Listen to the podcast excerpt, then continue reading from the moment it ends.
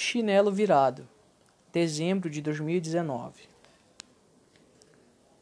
Acordei assustado e tomei um banho. Sinto-me estranho em dias assim. O meu olho esquerdo muito tremia. Será que aconteceria algo ruim? Eu brinco com isso, mas nunca acreditei em nenhum tipo de superstição. Com assombração nunca me deparei. Sempre expliquei as coisas com a razão. Abri a porta com muita pressa. Peguei depressa o chinelo jogado.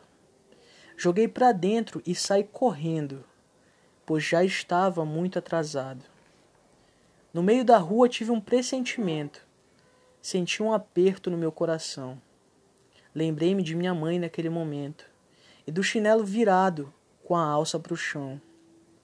Voltei para casa e a porta destranquei. O chinelo desvirei, fiquei aliviado.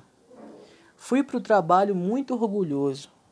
A vida de minha mãe eu havia salvado. Mas eu não sou supersticioso. É que com a vida dela eu tomo cuidado.